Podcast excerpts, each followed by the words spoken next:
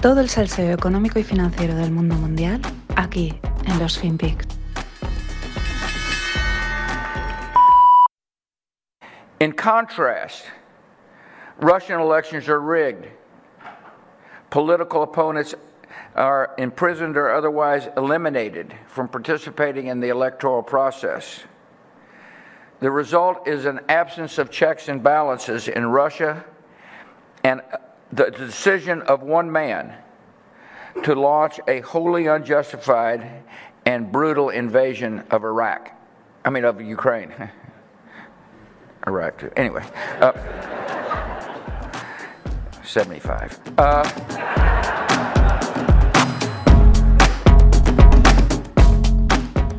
Hola, no financieros. Vamos a rematar la semana con George W. Bush.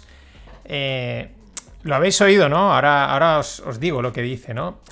Antes hago una pequeña intro, ¿no? Entiendo y comparto que los puestos de mucha responsabilidad, como por ejemplo el de presidente del gobierno, pues es mejor que recaigan en gente con cierta edad, porque es verdad, pues te da, tienen más experiencia de la vida, una visión más global, en general más temple, más pausa, ¿no? Y eso no cuesta verlo, pero, pero yo creo que es así, ¿no? Tampoco digo que un joven pues pueda ser un, un mal presidente, de hecho incluso a veces vienen bien para afrontar modernizaciones y esas cosas, ¿no?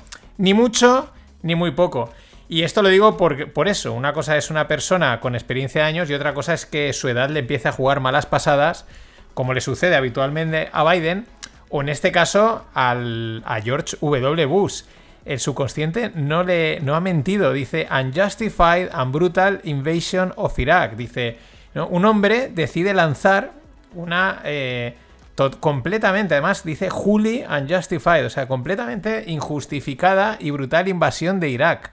Y luego dice, perdón, Ucrania. mm, eh, tengo 75, ¿no? Pero se le ha- vamos, es que espectacular, se ha escapado. O sea, él mismo está ahí como haciendo una penitencia, ¿no? Está diciendo, fue una auténtica cacicada lo que hice. Y de la invasión de Irak a la, a la de Ucrania, evidentemente.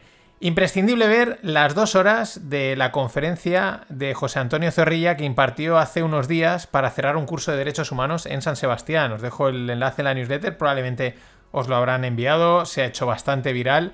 Eh, la verdad es que son dos horas, pero mm, se pasan rápido y me parecen imprescindibles para entender que aquí no hay buenos ni malos. Explica muchas cosas, ¿vale? Zorrilla explica un montón de Ucrania y además algunas es que hay gente ahí que ha predicho estas cosas hace a lo mejor 40 años, ha, visto hacia dónde iban a ir no solo el conflicto de Ucrania, sino otros conflictos que han habido a lo largo del mundo, ¿no? Pero además explica pues unos temas que aquí suelo tratar, ¿no? El tema de la geopolítica, ¿no? De, de las relaciones internacionales, da algunas ideas muy básicas, muy sencillas, ¿no? A veces tan, tan, tan, tan simples y evidentes que, cuesta, ¿no? Que, tendemos a complicarnos, ¿no? La que más repite es que la geopolítica, que las relaciones internacionales entre los países es poder. Ni valores, ni derechos humanos, ni moral. Simplemente poder. Países luchando por el poder. Claro, así se entiende que la explicación de la mayoría de conflictos y de los no conflictos o casi conflictos, ¿no? Esos momentos que han estado a punto de estallar, la explicación a esto, la más sencilla, es la más sencilla e irracional. La búsqueda del poder. No hace falta hacerse puzzles complejos, historias raras, porque es total, porque no sé qué. No, no, no. Es que este país quiere tener más poder sobre este. Y eso es algo realmente irracional. Yo quiero vencerte a ti. Eso es lo complicado, lo fácil y lo complicado al mismo tiempo.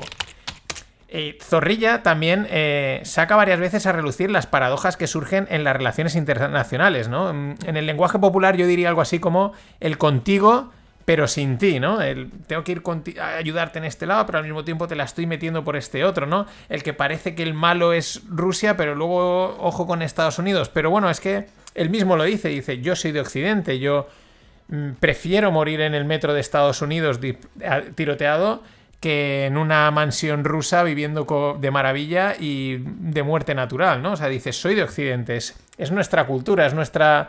es donde encajamos, ¿no? Pero mm, aquí no hay ni buenos ni malos, ¿no? Pero es muy interesante, ¿no?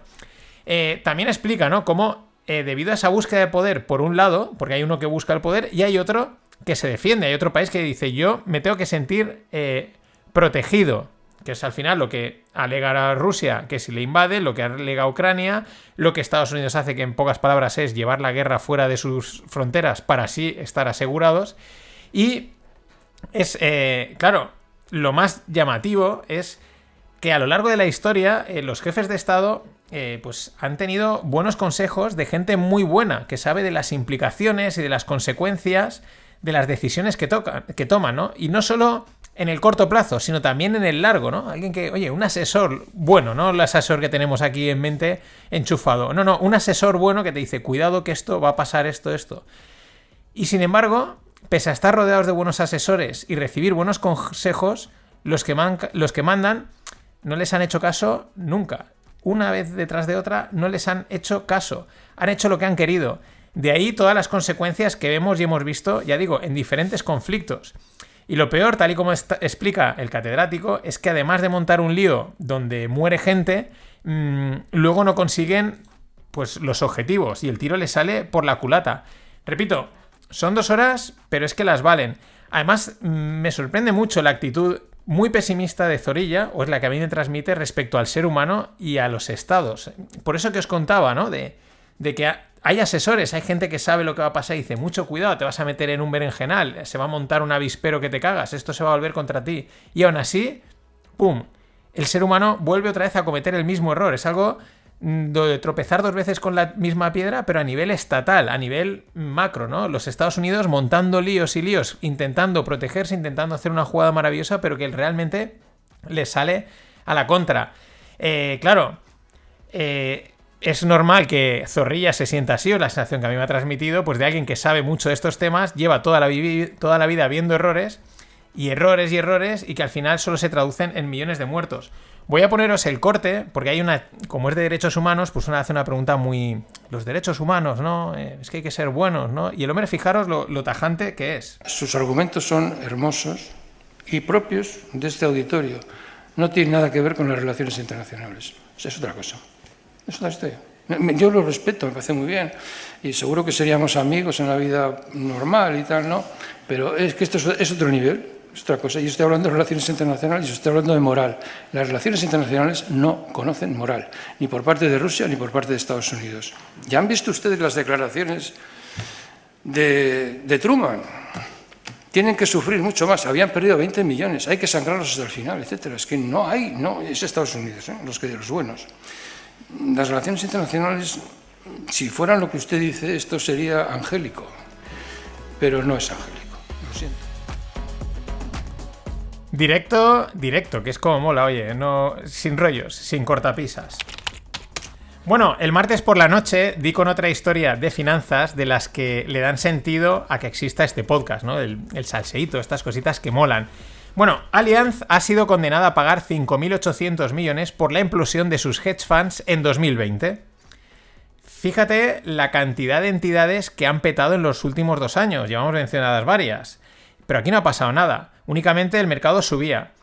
Eh, ahora entiendo a aquellos que durante el 2020 y 2021 decían que los bancos centrales estaban salvando a los ricos, a los hedge funds e institucionales que estaban en apuros. Este es otro ejemplo más, ¿no? No ha pasado nada, pero ¡boom! Multa de 5.800. Eso es porque el palo ha sido gordísimo. Pero lo mejor es que los clientes de estos fondos de Allianz eran clientes institucionales, es decir, profesionales de las finanzas. Y se le han clavado porque vamos, es que se le han clavado, porque ahora explicaré lo que hacían los gestores. Pero antes la anécdota. Stephen Bond Nelson, uno de los portfolio managers, estaba siendo interrogado por la SEC. Y el amigo Stephen veía tan poca escapatoria a las preguntas de los abogados del regulador que pues solicitó ir al baño y voló. No volvió. Dijo, yo me piro aquí, no sé, la ventanilla sería grande, cabría y dijo, fuera. Lo hizo luego mucho más tarde, tras decir, vale, yo voy a colaborar y me declaro culpable. Es que, madre mía, ¿quién dice que las finanzas son aburridas?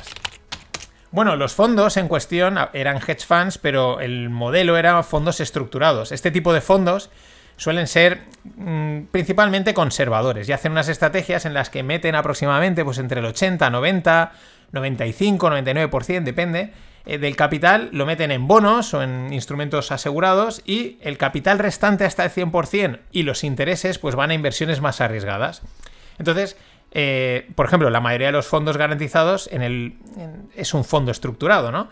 Y es un producto que se vende muy bien al pequeño y a los grandes. Esto Mike Green dice que el volumen que hay de fondos estructurados es enorme y que si el mercado se pusiese mal iban a haber problemas. Este es un ejemplo. Pero es un producto que se vende muy bien, ¿por qué? Pues porque ofrece seguridad y una posible rentabilidad muy atractiva, ¿no? Te dicen, no, como mucho pierdes un 10%, pero puedes ganar un 30%, o no vas a perder nada, pero si esto pasa, ganarás un 20, ¿no? Entonces es, una combinación muy vendedora. Entonces, ¿qué pasó con los fondos de Allianz? Pues en primer lugar, que los gestores cometieron fraude directamente. O sea, engañaron a los inversores profesionales, pero además una de las cosas descaradas. Ahora, ahora lo veréis. En segundo lugar, que todas las estrategias, pues tarde o pronto petan. Esto ya lo hemos contado mil veces y lo seguiremos contando. Y sobre todo, aquellas que dan dinero de una forma recurrente y que aparece, y parece que no tienen riesgo y, ojo, parece que he descubierto, mira, me da poquito a poquito, pero todos los meses, pim pam, oye, qué bien, tal, no sé qué. Pues, ¿qué pasa? Que esas, como el mercado le gusta petar cosas, cuando petan, lo hacen con todas las de la ley, o sea, la petada es gorda. Y aquí, pues es otro caso más. ¿Qué hacían? Pues eh, estos hedge funds o estos tíos montaban las estructuras con opciones y engañaban en los strikes. Es decir, decían que habían comprado una cosa, pero habían comprado otra muy parecida, pero que en realidad a la postre, en esto en en términos financieros, es distinta. ¿Por qué? Pues porque tal y como ha estado el mercado, era muy difícil sacar rentabilidad en estos productos, entonces se la tenían que jugar que básicamente es lo que ha hecho todo el mundo hasta que el mercado llega y dice adiós. Todo el mundo, recordad el TINA, there is no alternative, ¿no? Pues oye, aquí hay que sacar rentabilidad, donde antes obtenía rentabilidad no hay, pues me la tengo que jugar. En fin. Pero voy a explicarlo con más para todos los públicos, ¿no? Ellos cogían y decían que invertían en unos niveles y unos precios de, las opciones. Claro, porque en esos niveles el riesgo estaba controlado. Eso es lo que vendían, ¿no? Sí, aquí, mira, pum, esto está controlado, es una estrategia de cobertura, bla, bla, bla, ¿no? Sin embargo, en esos niveles y precios, pues no había una rentabilidad suficiente a ofrecer a este tipo de inversor, a, inversores que buscan profesionales, ¿no? Así que, eh, pues les decían una cosa y hacían la otra, se iban a otros niveles y a otros precios. Ya te imaginas que esos otros niveles y esos otros precios, el riesgo que tenían era mayor, no era un riesgo tan controlado. Y claro, todo va bien, todo es happy, hasta que el mercado dice basta y voló. 5.800 millones de multa. En la newsletter os dejo, por ejemplo, la, transparencia de la filosofía de inversión y el objetivo, ¿no? Eh, mejorar las condiciones normales del mercado, protegerse frente a un market crash, justo el market crash es lo que les hizo y se a, tomar por saco porque no estaban protegidos. Y pues bueno, lo típico, ¿no? Eh, navegar un amplio abanico de estrategias y de escenarios posibles. Sí, eso se puede hacer, pero no es rentable con los tipos de interés que hemos tenido. Así que se tenían que ir a decir que estaban cubiertos, pero no. ¿Por qué? Pues porque ese dinero para adentro. Pero es que más preocupante es que eh, son los inversores profesionales que se lo tragaron en su cara. Pero un detalle más. ¿No notas que falta alguien? ¿Alguien por aquí? No, no, esta vez no es Cathy. No, de esta se ha salvado. Porque ella no invierte en cosas así tan aseguradas. el tema es un tal Turnant, que es un ex McKinsey. McKinsey, ya tenemos por aquí a las consultoras que no fallan. Este tío estaba al cargo. Y según documentos de la SEC, es todo su equipo llegaron a modificar los Excels línea a línea a mano. O sea, pone que el trabajo fue impresionante el que tuvieron que hacer para modificar tantos y tantos Excels. Eh, al final, fintech, cripto y nada, Excel y meter datos de uno en uno.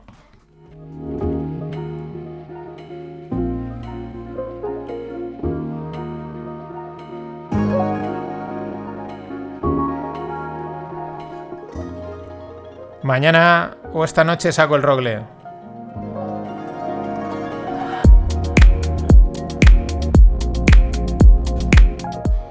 Mañana o esta noche un ejemplo. Bueno, voy a cerrar la semana hablando de un anuncio cripto muy interesante que se ha dado a conocer en un evento llamado Permissionless, ¿no? Es, lo montan mm, la cuenta o el, equipo de Bankless, ¿no? Eh, sin banco, que han, hace una labor divulgativa muy buena, ¿no?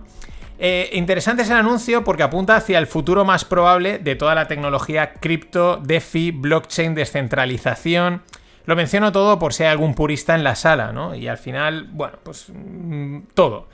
Ya digo que desde mi punto de vista empiezo a visualizar o empieza la sensación que el apellido final no va a ser importante, ¿no? Si es Ethereum, tal... Mm.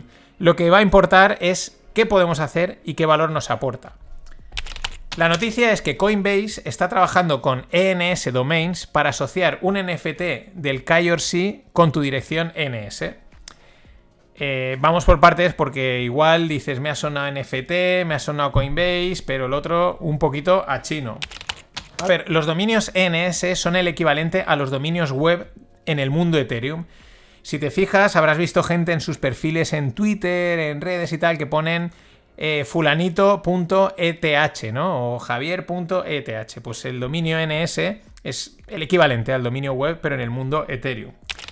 El KYC, lo hemos mencionado más de una vez, es el formulario Know Your Client, que como bien dice el nombre, ¿no? Conoce a tu cliente, es un documento de obligada cumplimentación por los clientes y de obligado registro por parte de las instituciones financieras. En fin, es el que donde empieza a estar controladito, a saber qué estás haciendo, quién eres, por qué estás ahí, dónde metes tu dinero, etcétera, ¿no? Por eso las wallets sin KYC pues son opacas o son, digamos, están fuera de la ley y cuando vas a algo cripto y te meten el KYC, pues ya sabes que por muy cripto que sea, el Estado sabe lo que estás haciendo. Y bueno, un, un NFT, pues un NFT es un NFT, no vamos a explicarlo ahora. ¿Hacia dónde apunta esta noticia? Pues es un ejemplo más de de solución valiosa, que provee la tecnología cripto, pero que se circunscribe a la parte de atrás, porque lo que hace es resolver la identificación y el KYC. Solución valiosa porque vamos hacia una identidad digital única y que facilite el registro, la identificación y el acceso a servicios de manera pues, única. En fin, coges el KYC, que es un documento que te identifica, le metes un NFT, con lo cual lo haces único, eh, único, en pocas palabras, y con ese ya te valida para ir moviéndote por ahí, no tienes que hacerlo 20.000 veces, ¿no? Es un poco yo creo que hacia ahí, hacia donde vamos. Y es de valor, pues porque creo que nos va a ahorrar tiempo y nos facilitará la navegación en la web. Como os he dicho, con la parte de atrás y con lo de que el apellido no importa, me refiero a que la mayoría de la gente percibirá que el proceso de registro e identificación es más rápido, fácil y seguro. Y ya está. Y si está hecho con Ethereum o con Hashgraph, si el token o la cripto asociada está a lo pascual, pues será secundario, muy secundario. Eso es lo que me da la sensación. O por ejemplo, ¿acaso ahora cuando usas una aplicación del móvil y te, te interesa si está escrita en Java o Python? No, lo que quieres es que la aplicación te dé lo que pides. Has pedido un coche, si has pedido la comida, si estás solicitando no sé qué y lo que haya por detrás, pues bien, pues bien para los que la han programado, para los que tienen la empresa, a mí me da igual, ¿no? Y me da la sensación que hacia ahí, en el mundo tanto de Internet como financiero, es hacia donde va cripto, a hacer la parte de atrás mejor, porque la de adelante no creo que cambie mucho, salvo que nos metamos en el metaverso. Nada más. Hasta la semana que viene.